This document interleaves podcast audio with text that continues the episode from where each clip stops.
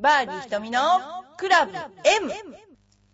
この番組は、チョアヘル .com の協力によりお送りしております。この番組はゴルフに対する質問や私に対する質問、その他人生相談などいろいろな質問を募集しております。番組宛ての質問は、チョアヘヨのホームページにあるメールフォームか、浦安にあるファミリーゴルフスクールエパックでも受け付けています。かつちん。はい、えー、まずは申し訳ありませんでした。何が？えー、半年ぶりぐらいですかね 先す。生に会うのが。はい。あのなんかうちの生徒だらしいじゃないですか。一回も来ないですよね。もう練習に来なさいいい加減に生徒らしい。はい。今日は何ですか？あの、はい。説教部屋ですか、説教部屋。ダメなんいだよね練習に来ない申し訳ません。はい。ね、うんということで説教されに呼まあで。もやってる場合じゃなかったですよねちょっとねそうですねちょっとねうん今やってたら品種買ってたかもしれないそう言っていただければ。うん、まあしょうがないですね、はい。イメトレはしておりました。夢トレ なんか違うイメトレしてそうで怖いですねえーそういうこと言わないでくださいね。はい、はいお久しぶりですはいよろしくお願いします。はい。えーっとですね、バーディー瞳のクラブ M なんですけれども、今日は、まあ、ゴルフネタもちょろっと、いつもずっとゴルフネタ結構やっていて、はい。で、あの、先にちょっとね、あの、別のネタをちょっとお話しさせていただければと思うんですけど、はいはい。あの浦安今今川地区っていうところがすごくねあの被災してるんですけども、はい。そこにあのリフレクソロジーというね、うん。あの足裏マッサージとかエッセとかあのやっている村上さんという人が今うちの練習場であのやリフレクソロジーやってるんですけどもあはいはい。彼女がうん当時あのまだしあの地震がない前にチーム今川っていうのを作ってたんですよ。ほそれは何かというとですね、リフレクソロジーは足裏ですよね彼女のそれとちょっと道一本隔てたところであのまつげエクステまつげう。パーマ、はいはいはい。それから酸素うん。いろいろやってますね。そうそう酸素さんとまつげさんとやってたんですね、はい。でそこが大変な被害を受けてしまって、はい。もうなんか大変なことになってしまいまして。でねそうですすね。今川はひどい、ひどいですね。状況になってますもんね。でそのチーム今川が今ねちょっとあのーまあうん結束がちょっとねあの、は できない状況になってるんですけど、うん。でもあの結構ですね私もあのこの間まつげさんのところに自分はやってないですよ、はい。まつげさんのところに行ってみたんですけれどもまつげを、はい。あの生やす。ます。つげエクステ。はい。パーマするっていうのは、ええ。すごい流流行ってますよねね。今ね。はい。ですごくされる方が多いのにはびっくり。でメイクが楽なんだそうです。うんただうつ伏せに寝ていいの？って言ったらダメって言われました。それちょっと無理。私だから夜中暴れてるので多分無理とあーなるほど。うん多分無理。うつ伏せに寝るんですか？うつ伏せに寝たり目をこすったりっていうのはだって無意識にしますあまあよねそうですね。それはダメらしいです。おー。はい。だからなんかそこだけなんかそこのアパートみたいなんですけど、うん。そこだけまつげさん酸素さんとこ。あー。なんかいろいろそういうあのところがあ今川って結構その整体とか、はい。そういうの多いんですよ。多いですね。はいでその一棟だけがそういうなんかあのやってる。一棟の中でええやってるんです、ね、いろんなものが入ってるんですねはい。だから、うへー。ん、面白いなと思って、うん。結構行かれてる方多かったみたいですよ、ううん。えーだからまず私は全然それをやったことないんだけど、はい。やっぱり新自衛に進めたいですね。まつげ新家に住めたいですか、い、や先生やってもいいんじゃいやないですか。私やったら絶対に右は50本抜け左は30本抜けみたいな感じでもったいないだけでやめると思 う。はい。コスチューム。もうちょっと若かったらやったかもしれないですけどね。はい。あとですね、うん。えーゴルフ以外の話題ではですね、はい。あのバレエうちはあの次女がバレエをやってるんですが、はい。この頃バレエのコンクールっていうのは立て込む大体立て込んでるあの今の時期立て込むんですけども、あのい行ってきました。うこれがまたゴルフとはまたちょっと変わった世界でですね、ん。まあなんていうかな最初に練習時間っていうのがあって場当たりっていうんですけど15分ぐらいやるんですね、はい。でそこでこう大体舞台の広さをこう測ったりとかあと踊るタイミングとかなんか出だしはこうだとかイメージトレーニングみたいな、うん。もううじゃうじゃ人がいる中でやるんですよね。ああ選手がここに。そうそう、はい。ここにあるんですね、うん。でそれでお持ち時間が2分なんですよね、はい。で2分以内にその踊る。それを審査の人が見てあの色入選とかなんとかっていうのを決めていくんですけどはやっぱりねバレエも、まあ、これ真面目な話なんですけど、ゴルフもやっぱりねこうその人が全て出ますね、うん性格が、はいはい。だからいくらその時こう取り繕っても、うんやっぱダメですね。バレエもうなん本当にねこればっかりはすごいなと思うんですけどだから、うちの娘の性格とかも、出てきてそのなんか踊ってるとあなるほどこういう風なんだなと思って、その2分に？うんその2分に。でゴルフもよく私前言われたんですけども、全てゴルフに自分の性格をぶつけてみなさいと言われたことがあるんでね、はい。そうすると例えばあの秋っぽいじゃないけど我慢強くない人はすぐ投げたりとかするでしょ。はだからすぐ怒ったりとかするじゃないですか、うん。でそれでゴルフで失敗してあ自分ではこういう性格がいけないんだっていうことを分かるために全て自分の性格をゴルフにぶつけろと素直に、い。はい。うん、っていうのは言われたことがあります。高橋克成さんに言われたことがあります。ねでだからやっぱりこうなんだろうなこうバレエもそうだしゴルフもそうだしこう自分を真面目にぶつけると自分の性格の悪いところとか分かるっていうのがね、すごくそこから。学んで向上していくっていう、はい。すごくいいですよね。あの、うん。いいいなと思いました。でまたあっちは華やかな世界でねあのいろんな、まあ、バレエといえどもコンクールとなると、まあ、体操競技みたいなもんだから、はい。すごくですねあのスポーツですね。あの、うん。面白いなと思いながらあの見ていました、うん。はい。そんなようなことでですねあの2回コンクールにねあの、はい。立て続けにちょっと行ってきましたね。はい。はい。そんなようなあの日常生活。日常生活が。お嬢さんがやってるんですよね。次女ですね。次女が、はい。あのやってますね、はい。あの宣伝すると浦安バレエアカデミーです ええ浦安バレエアカデミーはあの浦安でねあの、はい。やってますけども結構、あの世界的に上手なあのなんだっけなバレエの大会あるんですよ、うん。えーローザンナとかいうね、はい。そういう大会であのスカラシップって奨学金をもらった選手とかね。そういう選手じゃないですね、うん。そういう人がいて、うん。あのすごくですね、まあ、先生も厳しいし、うん。あの本格的なバレエを習うんだったらあの浦安バレエアカデミーに行かれた方がいいと思います。お稽古って感じ、はいはい。お稽古って感じですね、うん。あとな本当にあの綺麗なあのお洋服を着てあの、ね、衣装を着てうん。踊りたいっていうだけだったらもうちょっと緩くてもいいかもしれないけど。でもやっぱり本質、はやっぱせっかくやるんだったら何かを、お金を払ってね子供に習い事をさせるんだったらやっぱりそこから何かこうね掴んでほしいっていうのはありますよね。あー。だからあのそれはすごくいあの、うん。つかめますよ。ただ厳しいですよ。なるほど。はい。厳しいけど、まあ、あの厳しい人には厳しいですね、はい。うん、普通の人には普通にちゃんと対応してくれますので大丈夫ですよ。はい。なるほど。というような感じです。はい。それではあのカズチンからちょっとゴルフの話題をあのなんか質問があるということなんではい。カズチンどうぞお願いしねます、久しぶりなんで、ちょはいっといいろいろ聞きたいことがはいあったんですけど、お願いします。あはい。のーいつでしたかね、先日、はい。あのー女子ゴルフではい。優勝したはい。金田久美子選手、金組ですね、はい。金組。い。らっしゃるじゃないですか、はい、あの人のスイングを見て、はい。い、や、すごいなと。うん、すごいですね、うん。はい。あのもうトップから降りた瞬間に、はいあのなんですか？右足が上うん。がってるじゃないですか、はい、はい。あれってすごいなと思ったんですけれど、ええ。いどう？い意味でも悪い意味でもすごい。ちょっと独特ですよね。金組って、はい。あの金田さんってね、はい。あのアマチュアの頃はもっとすごかったんですよあのスイング。あれ治った方治った方なんですよ。なんか。僕もあんまり知らなかったんですけどね、うん。あのアマチュアの頃から天才ゴルファーって呼ばれてたまあそうですよね。あの、はい。若い頃からトプロのトーナメントでベストアマを取った回数が12回かな？っていうすごいねあの、うん。才能のある人なんですけど、うん。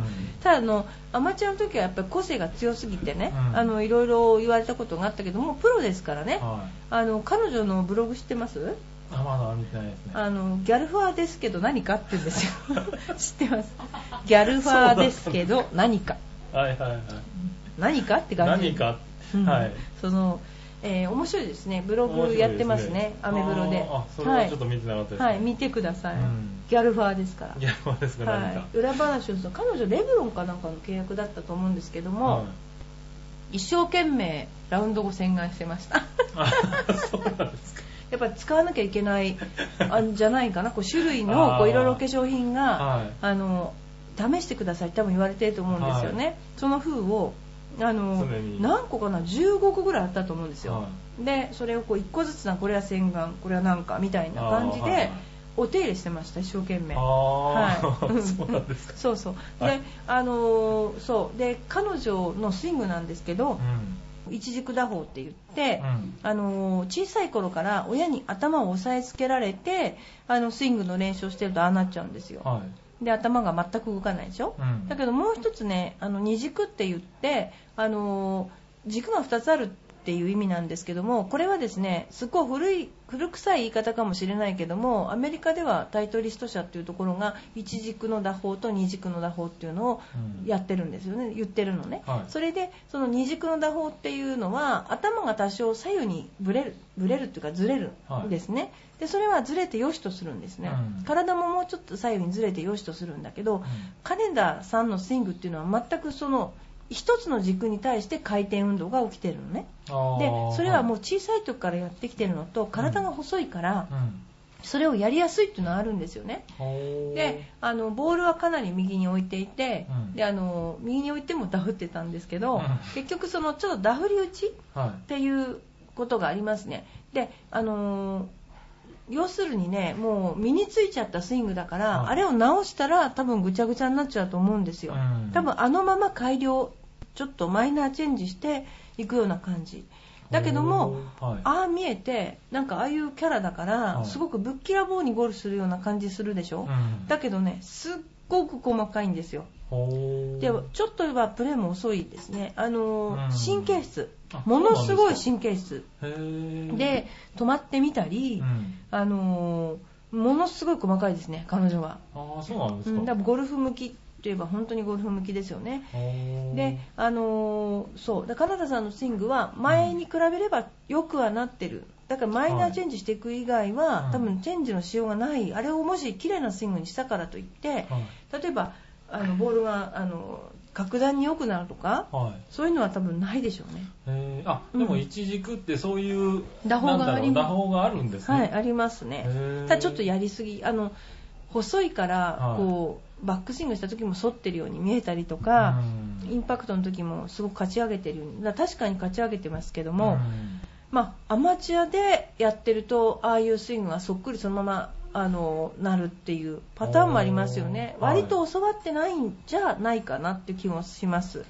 できたスイングがうん今のスイングって感じだと思います。うん。あそうなんですか。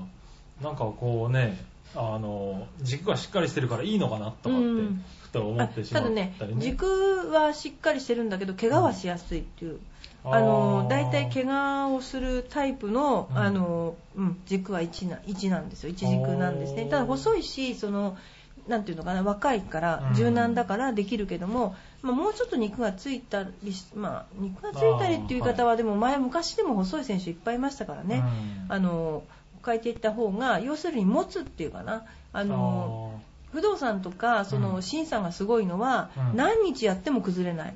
どんな体調が悪くても崩れないっていうのが最大のやっぱり武器だから、そのためのスイングがすご素晴らしいからね、うん。だからそういうスイングに変えていくようになると思うけどもうここまで来ちゃうとここまで刷り込まれてるから、あの大きくチェンジはできないと思います、うん、そういう人いっぱいいましたね。昔は結構いたんですよ、ああなるほど、うん、あの男子プロでもうん。あの個性的なスイングの人っていうのはいましたよね、うん。はい。まあ、だから今は結構そうでもない。なるほど。でも、はい。まあ、年を取ってくると少しずつまた変わってくる、変えてくるか、ううん。あのちょっと体型が変わってきて少し変わってくるっていうパターンはあるかもしれないけど、もうここまで来ちゃうとなかなか変えられないかなっていう感じしますよね、うん。はい。そんなんでいいですか？あいえいえギャル全バ然。そうなんですよね。若い選手だったんでなんか新しいなんかねスイングフォームがあるのかなとか。そうですね。ね。そういうわけじゃないですね。もう小さい時から作ってきあたーあの彼女のフォームですよね、うん。多分頭を押さえつけられて頭を動かすなっていう発想で作ったスイングですね、あれは、ねなかなか素人にとってはねそういうのがなかなか分かりづらくて、ね、他のスポーツなんかでも割とそういう昔から言われてきたことが今になって変わってきたっていう話があいっぱいありますよね。結構あるんですよね、うん。はい。例えばなんか野球で言うと昔はまあ体重移動してしっかり軸がっていうのが、うん。今は後ろ足に体重を残したまんま振り抜くっていうのもありだみたいな話になってきてるとかそういうのがあったんでね。なんかゴルフでもそういうなんか、ね、今までと違う進化があったのかななんて。あーあ進化かな？進化ではなくて種類が増えたっていうかな。こういおうーあのなんていうのかなあのゴルフもそうなんだけど私たちももそうなんですけど一般的にどれが正しいか正しくないかって決めたがるでしょ、うん。だけどそうじゃなくて全部ありなんですよ、うん。全部あり。でだからあのどんなスイングもどんなあのもありなん。で例えば、よく聞かれるのはその気が弱いんですけど上手くなりますかとか運動神経ないんですけど上手くなりますかとかなんか言われることがあるんだけども全ての人にはそのなんていうか上手くなり方があってでそれはもうあのどんな人でもやり方次第によっては上手くなると。いうことでだからその人が辿ってきたそのゴルフの、うん。あのなんていうかな歴史によってそのスイングも全然変わっちゃうってことででそれがいけないかっていうと、かうん。改良していく必要はあるけども、うん。全部ありだと思いますね私は。それが個性だと思いますね、うん。だ個性っていうのをすごくなんていうかなあの考えるとプロだからはい。いいんじゃないかなと思いますよね、あー。うん、個性のあるスイング。自分しかわからないような。なるほど。はいそうですね。ははい。い、あとなんかじゃああのあとはそうですね、はい。まあ今も出ましたけども、はい。あの、なんですか、不動選手とか、はい。まあ今年はね、最初から、うん。あの、よく活躍してはい。おりますけれども、なんか一般的に毎年なんですけど、はい。最初の方にそのベテラン勢がはい。活躍する、はい。で夏過ぎぐらいからこの若手がぐっと伸びてくるっていうようなですね。はい。イメージがあるんですけれど、それってなどうしてですかね？これはですねあの勝負の鉄則なんですよね何か、うん、これはねもう先手必勝なんですよ。はい、うんやっぱり一番シーズンの最初にあの勝っといたり賞金を稼ぐと、うん。あと楽なんですよ、はあと何試合しかないところで頑張るのと、うん。先に稼いじゃっといてそれもあの春先とかっていうのはみんながまだ調子出る前。調子出る前にその稼いでおいてであのだからその持ってき方っていうのがもうベテランになればなるほど冬の過ごし方とか全部分かっててで最初に勝っとくっていう、最初に稼いどくっていうのが鉄則なんですよ、あー。だからこういうベテランになればなるほどこういうふうに頑張るんですね、へー。あ最初に合わせてくる、だって合わせるところがずれてくるってそうそうですね。だからまず合わせてくるっていうか好調も最初に持ってくるようにする、はいだってやっぱり最初のハーフが良かったらあと楽じゃないですか、うん。それと同じ。なるほどなるほど。そう。だからあの先手必勝で考えてるですね。ベテランほど。ああなるほど、ええ。若手はまあ1年通して。教わらなければ、はい。そういうことは。で勝負の世界だから稼ぐ世界なので、は教えるかって言ったら教えるもんじゃないと思いますよ。うん。だからそんな感じであのみんなライバルだから。なるほどなるほどどこでそれを持ってくるか持ってくるか。後で持ってきたらきついじゃないですか。ね。あと何試合しかないのに稼がなきゃなんないっていうのはきついからうん。最初に稼いとくということですね。そうですよね、はい。最初に持ってくるのはなかなか難しいですよね、うん、難しいですよね。だからそんなことでベテランほどあの初戦から1ヶ月ぐらいで成績を上げるという。あそれでそうなんだ、うん本当にちゃんとそういう理由がね。理由があってええやってますね、あとはやあのもちろん冬の過ごし方もすごく分かってるし、うん。まあ、あの不動産の場合は練習量がもうものすごいので、うん。例えばあの不動産の場合は多分この間優勝してはい。帰って次の日も多分練習場に行ってると思う。で、はい。そのまず朝練習場であのテーブルとかそういうの掃除をして、はい。ボール拾いをしてからボールを打つっていうのを繰り返してずっと繰り返していてでそれで、えーっと午後はコースに行く前にハーフ走ってコースを回ってっていう繰り返しをしてるんじゃないですかね。だからでそれで夜帰ってから2時間ぐらいうん。練習をする。っていうのがあのあれですよね。あの、なんていうかな。もう定番になってるから、うん。まあ、こんなに練習するんならあのみんな嫌になっちゃうぐらいしてるんですよ。ああ、そうなんですか。うん。そう。だから、ううんん、確かもう練習の裏付けですよねう。うんん。本当に工藤さんは、ね本当に正確なショットを打ちますもんね。ねもうすごい上手ですよねう。ん。ねコンパクトなスイングで。うんですよね。うんだからまあゴルフ一筋、もうゴルフ以外のことはもう考えないでやってきた。でまあね、それだからこそこういう風になったんでしょうけども、うんまずあのそういう練習量の裏打ちが、うんちょっと神業的ななんていうかな、ねパットロングパットとかに繋がってくるんですかね。あのギリギリに入るんじゃなくてこう真ん中から入るようなね、ラあのパットですから彼女の場合は、うん。あのすごいなと思いますけどやっぱりそういう練習場の裏付けがあるんじゃないかなと思いますよね。ううんんそうですね。そんな感じですね。先手必勝、ね、入るでもやっぱり真ん中からとね、そう。長いのが入ったっていうのはちょっと違いますもんね。そうですね。だからやっぱりそういうのはね、あの不動産独特だと思いますね。今回もそうでしたね。あーはい。そうですね。はい、はい。そんな感じですけど。はい、いですか？ありがとうございます。ねえ今日僕の質ゴル問を。フネタ。ね、はいそうですね。もう金組は個性あって面白い選手ですよね。面白い選手ですよね、うんなんかね。そう、まあそういう面白い人がいっぱい出てくるのもプロだからいいんじゃないかなって私は思いますよね。ねえはい。はい。はい、ありがとうございます。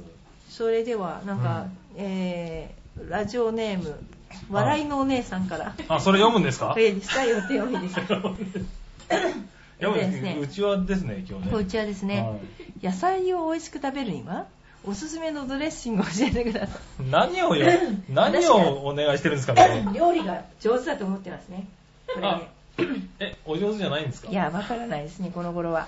そうなんですか？えっとですねはい。ドレッシングはね、うんあの、下手すると、すごい添加物がいっぱい入ってるんですよ。はい。うん。で、私はなるべく子供に添加物を食べさせたくなかったんで、自分で作ったドレッシングで一番美味しいなと思ったのは、まずごま油。ごま油を熱します。はい。あの、フライパンでね。熱しる。熱,、はい熱しますねそれにお醤油をあのごま油がふつごごま油って沸点が低いからい。すぐふつふつしてくる、はでそれに醤油を入れるんですよ、はい。と醤油が焼け焦げたちょっと匂いがして、はい。こうなんていうんだろう香ばしい感じになうる、ん。でそれにごまを入れてはい。あの熱いんですよ、はい。熱いままレタスとかにかけるの。もう超美味しいですよ。うまそういやだな。ほんとそれ。簡単でしょ？はい。でドレッシング買ってくるとパッと見ると、ほとんどなんだろうキサンタンガムなんだっけね、増年多動なんだはい。そうだねいっぱい入ってるでしょ？入ってますよね、いろいろね。でああいうのを見ると、わあうんちょっと嫌だなっていうのが思っちゃって、うん。そういうのを作ったりあと味噌ね、はい。味噌を使ったあのドレッシングなんかも作ったりねあのしましたね、うん。であとやっぱり一番簡単なのはあのフレンチドレッシングですね。お酢と、うん。なんだっけサラダオイルと、うん。まあ、今この頃サラダオイルもなんだっけトランス脂肪酸？はい。がいけないって言ってね、マーガリンとかうん。いろいろ制限が受けてるからね今ちょっと私もいいかどうかわかんないけど、まあそういう添加物の入ってないようなもの？はいはをあのつけてまで野菜を食べるにはやっぱりそれもあったかくて美味しいしお味噌本当は塩分多めとか言うけどお味噌とか美味しいですよい。ね、お味噌美味しいですね。うん味噌とか美味しいですよね。まあでもねあの、そんなようなドレッシング。お味噌のドレッシングもね、珍しいですね。そうですね。お味噌のドレッシングもいいと思います、うん。あとあの逆に言ったら野菜をあ食べるにはなんとなくこう洋風にと思うけども、はい。でもあのぬたとか知ってます？酢味噌とか。あーはい。ああいうのねすっごく美味しいですよね。あのうん。野菜を食べるには、うん。あの私たちはあ私とかあの田舎が福島なんで、はい。のびろっていうのがあったの。びろって知ってます？あちょっとわかんないですね。あのなんて言ったらいいの？びろっていうのはこっちでなんていうのかな？よくわかんない。あの、はい。目みたいなのがあるんですよ。それを食べるのにはあの酢味噌和えみたいにして食べたりとか、い。あ、あののびろっていう食べ物なんですね。食べ物。あの植物。はいはいはい。それをあの酢味噌和え。酢味噌和えにしたり。だって、うん。らっきょうだってあのつけたりするでしょ、うん。ああいうあとはねあのピクルスにしますね主に。えっ、とねはい。瓶にね、うん。お砂糖と酢と、うん。あの適当に自分で好きなねあの、まあ、醤油入れてもいいんだけども余った野菜をはい。その液だけ作っといて、はい。どんどん入れていくんですよ。それではい。蓋を閉めてうん。振る、うん。振ってしばらく置いてあのピクルスになるからそれをポリポリ食べるのもすごくいいですよ。自家製ピクルス。うん簡単だから。本当に。でできたらお酢もあの富士酢っていうのがあって、うん。あのうんあのあれはね京都の方で作ってるお酢なき宮津市で作ってるんだけど、はい。そこの富士酢っていうのは私はもうすごくおすすめ。お醤油もみのり醤油っていうのがあってそれも美味しいですね。あーでうんとそういうのにもこだわって。こだわる。だけどもう、んお砂糖も総銭糖とかあとは総銭糖っていうのは黒っぽい。要するにはい。精白されたやつはうん。あんま使わないようにしていて、上白糖ではなく。そうそう白糖ではなくて、うん。できればその方がね味にコクが出るんですよ。であのそう味にコクが出るんですね、うん。だからそういうのを使われるといいと思う。ただ高いんですよね調味料としては。だから調味料にお金がかかっちゃうんだけども、うん。そういうのがいいんじゃないかな。出るんですね、味に。味がだからうん。例えば、うん小さい子ってなんかほらなんかあの何が美味しいかって食べた小さい時食べたものが美味しいって言うじゃないですか。すね。だから玄米食べさせてれば玄米が美味しいと感じるように、いやこういうの食べさせておくと野菜が好きになるかもしれないおーなるほど。野菜嫌いの人っていますよね。でも、はい。和風の食べ方っていいんじゃないかなと思う。和風のねそういうあのなんていうかなドレッシング的なんじゃなくて酢味噌和えとか、白あえ白あえとかそうそうそうああいうのって、うん。あとごまのペーストとか今売ってるでしょ、はい。ああいうのでインゲンをあえたりとか、うん。そうしても美味しいかもしれないですね、美味しいですね。うん、ただ高いですけどねちょっとねうん。お金かかる、でもあの体のためだから、うん。今ねラーニングセンターでは玄米炊いてんですよ。ああ、そうなんですか。なんかおにぎりが置いてありましたね。そうそうあのね、はい。若い人が多いでしょ、はい。でまあ今まあ対してねそのなんだろうな原発？こっちの方は関係ないけども、うん。これはちょっと別に噂ですよ。はあの昔広島に原爆が落ちた時い。に、うん。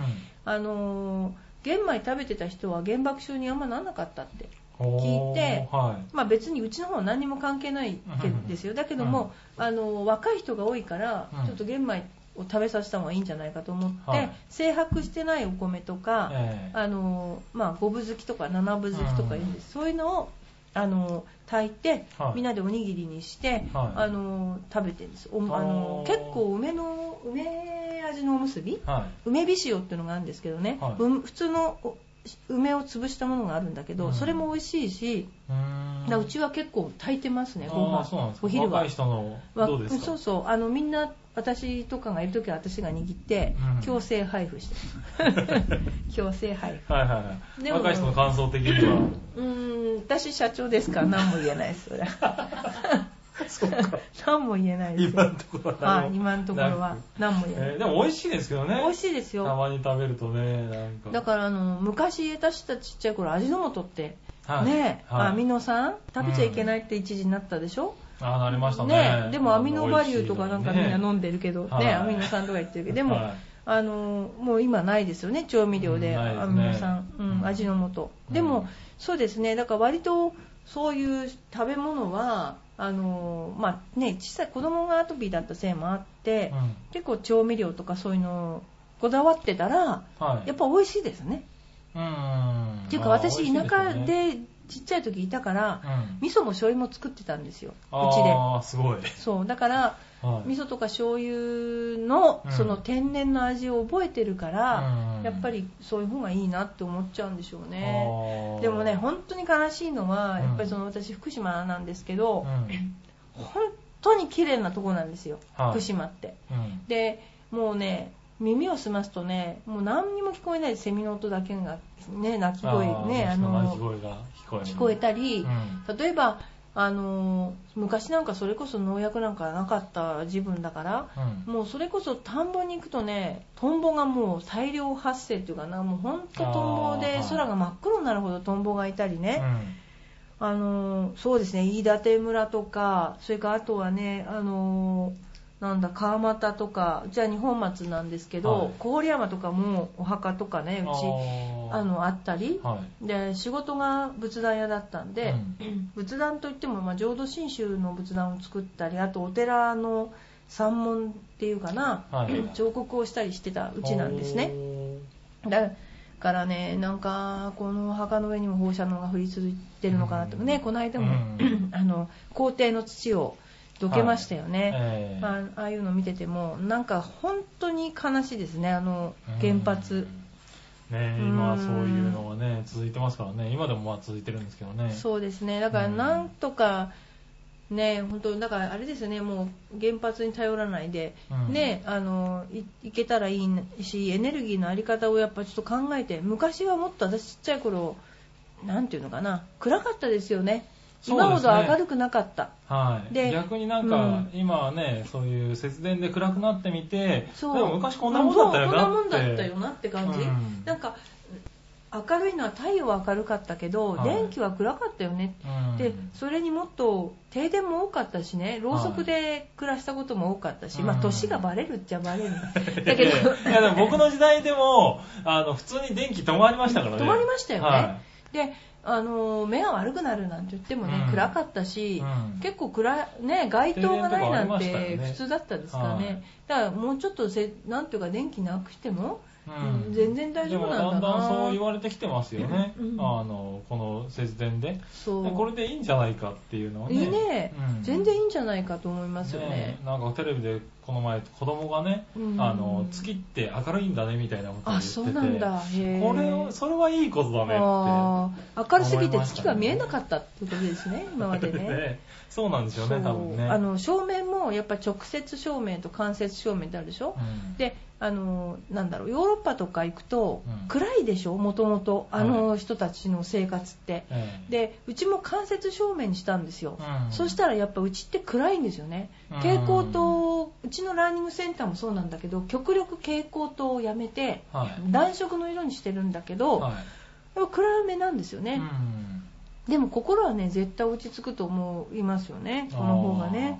うん。だからまあちょっとエネルギーねあり方もちょっと考えて、うん。あのいかないともっとねあの使わなくてもあの電気ねあの、は電気代今回使う節電したらすごく減りましたもんね。えーそうですね。そういうところもありますしね。そう。だからもっとはい。もっとシンプルにうん。できるところはねシンプルにした方がいいですよね。だから背広を着ないんだったらもう着ないでいいですよね。そうですね。未だに内閣とか会着てるけどね、社なん。T シャツでうん来いって言っね今もう毎年本当は6月からのところ5月から。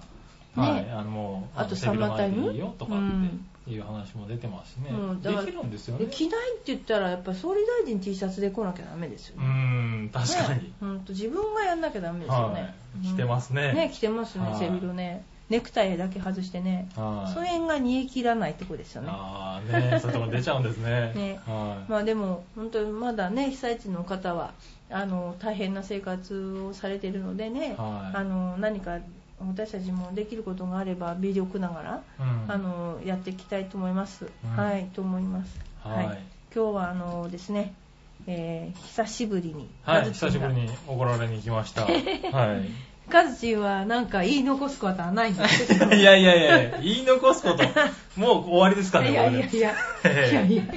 えーねえ、頑張りたいんですけどいやいね。ゴルフ場もあれですね、あの、先月ぐらいまでは全然ガラガラだったって話を聞きましたけど。そうですね。計画停電もあったしね前は、うん。あのガラガラでしたけど今はねね。もうすごく入ってるみたいですよ。みたいですね。だいぶ戻ってきたっていう話を聞きましてね。そうですね、あのやっぱりコースがダメになっちゃったところもいっぱいあって、うん。閉鎖になっちゃったところもあったりするんだけどでも、うち8月ん？7月にはい。初旬にあのコンペを、はい。あのするんですけどええ。その申し込みはもうほとんど10組いっぱいになってます。みんなうずうずしてるんですよ。そうなんでしょううずうず。ね。ええ。ねえ。やっと盛り上がってきたってねよかったなと思いましたけどね。はいまあ、だからゴルフのねあの、うん。なんだろうなやっぱりわかんないけど日本列島って一つのね体だとしたら傷んでるところもあるんだけど元気なとこがないとやっぱり傷んでるところがずっと痛い。みんなで痛いままで沈んでっちゃうから、はい。だからあの元気なところは元気にね、うん。あのそれが悪いことだとは全然思わないし、うん。あの元気なところはみんな元気に、あのしていければいいなとね、やってい思いこうって。いう空気が出てきましたね、ゴールデンウィークちょい前ぐらいからね。そうですね、うん。うちのランニングセンターも本当あの地震の2日目からやってますけれど、はい。あのみんな元気でやってますのでぜひね、あの新しいあのプログラムなんかもいっぱい出てきていますのでうちの、はい。そうですねホームページではまだいろいろ変わったことはいやまあ変わっってすぎるので変わりすぎるのであまり、うん。はい。あのえー出してませんけども、はい。また新たなあのプログラムをどんどんどんどんあの開発してますので、はい。あのぜひ皆さんも見てあのですねご報告皆さんにできればと思っています。ねぜひ来てください。はい、ぜひはい。いらしてください。お願いします。はい。はい、ということで、はい。よろしいですか、はい。周り瞳のクラブ M 今日もあの元気にあの、えー送らさせていただきました。えーまた皆さんのあのお便りをお待ちしています。あのどんなことでも結構です。あのゴルフネタ、ゴルフだけではなくて、えー他のことでも結構です。ねえー美味しいドレッシングで結構ですんでね。そうです。あの ドレッシングでもいいし、こう結構これだけ喋らすと結構長いです。そうですねはい長く喋れますからね。ねあのそんなことや、あとは例えばあのいろんなこと何でもいいですよ。あの結構私あの雑学 雑学王として有名ですから。ははい。あのゴルフじゃないこともあのいろいろお便りいただければと思います。はい。はいえー今日はじゃあカズチンに来ていただきまして、はいどうもありがとうございました。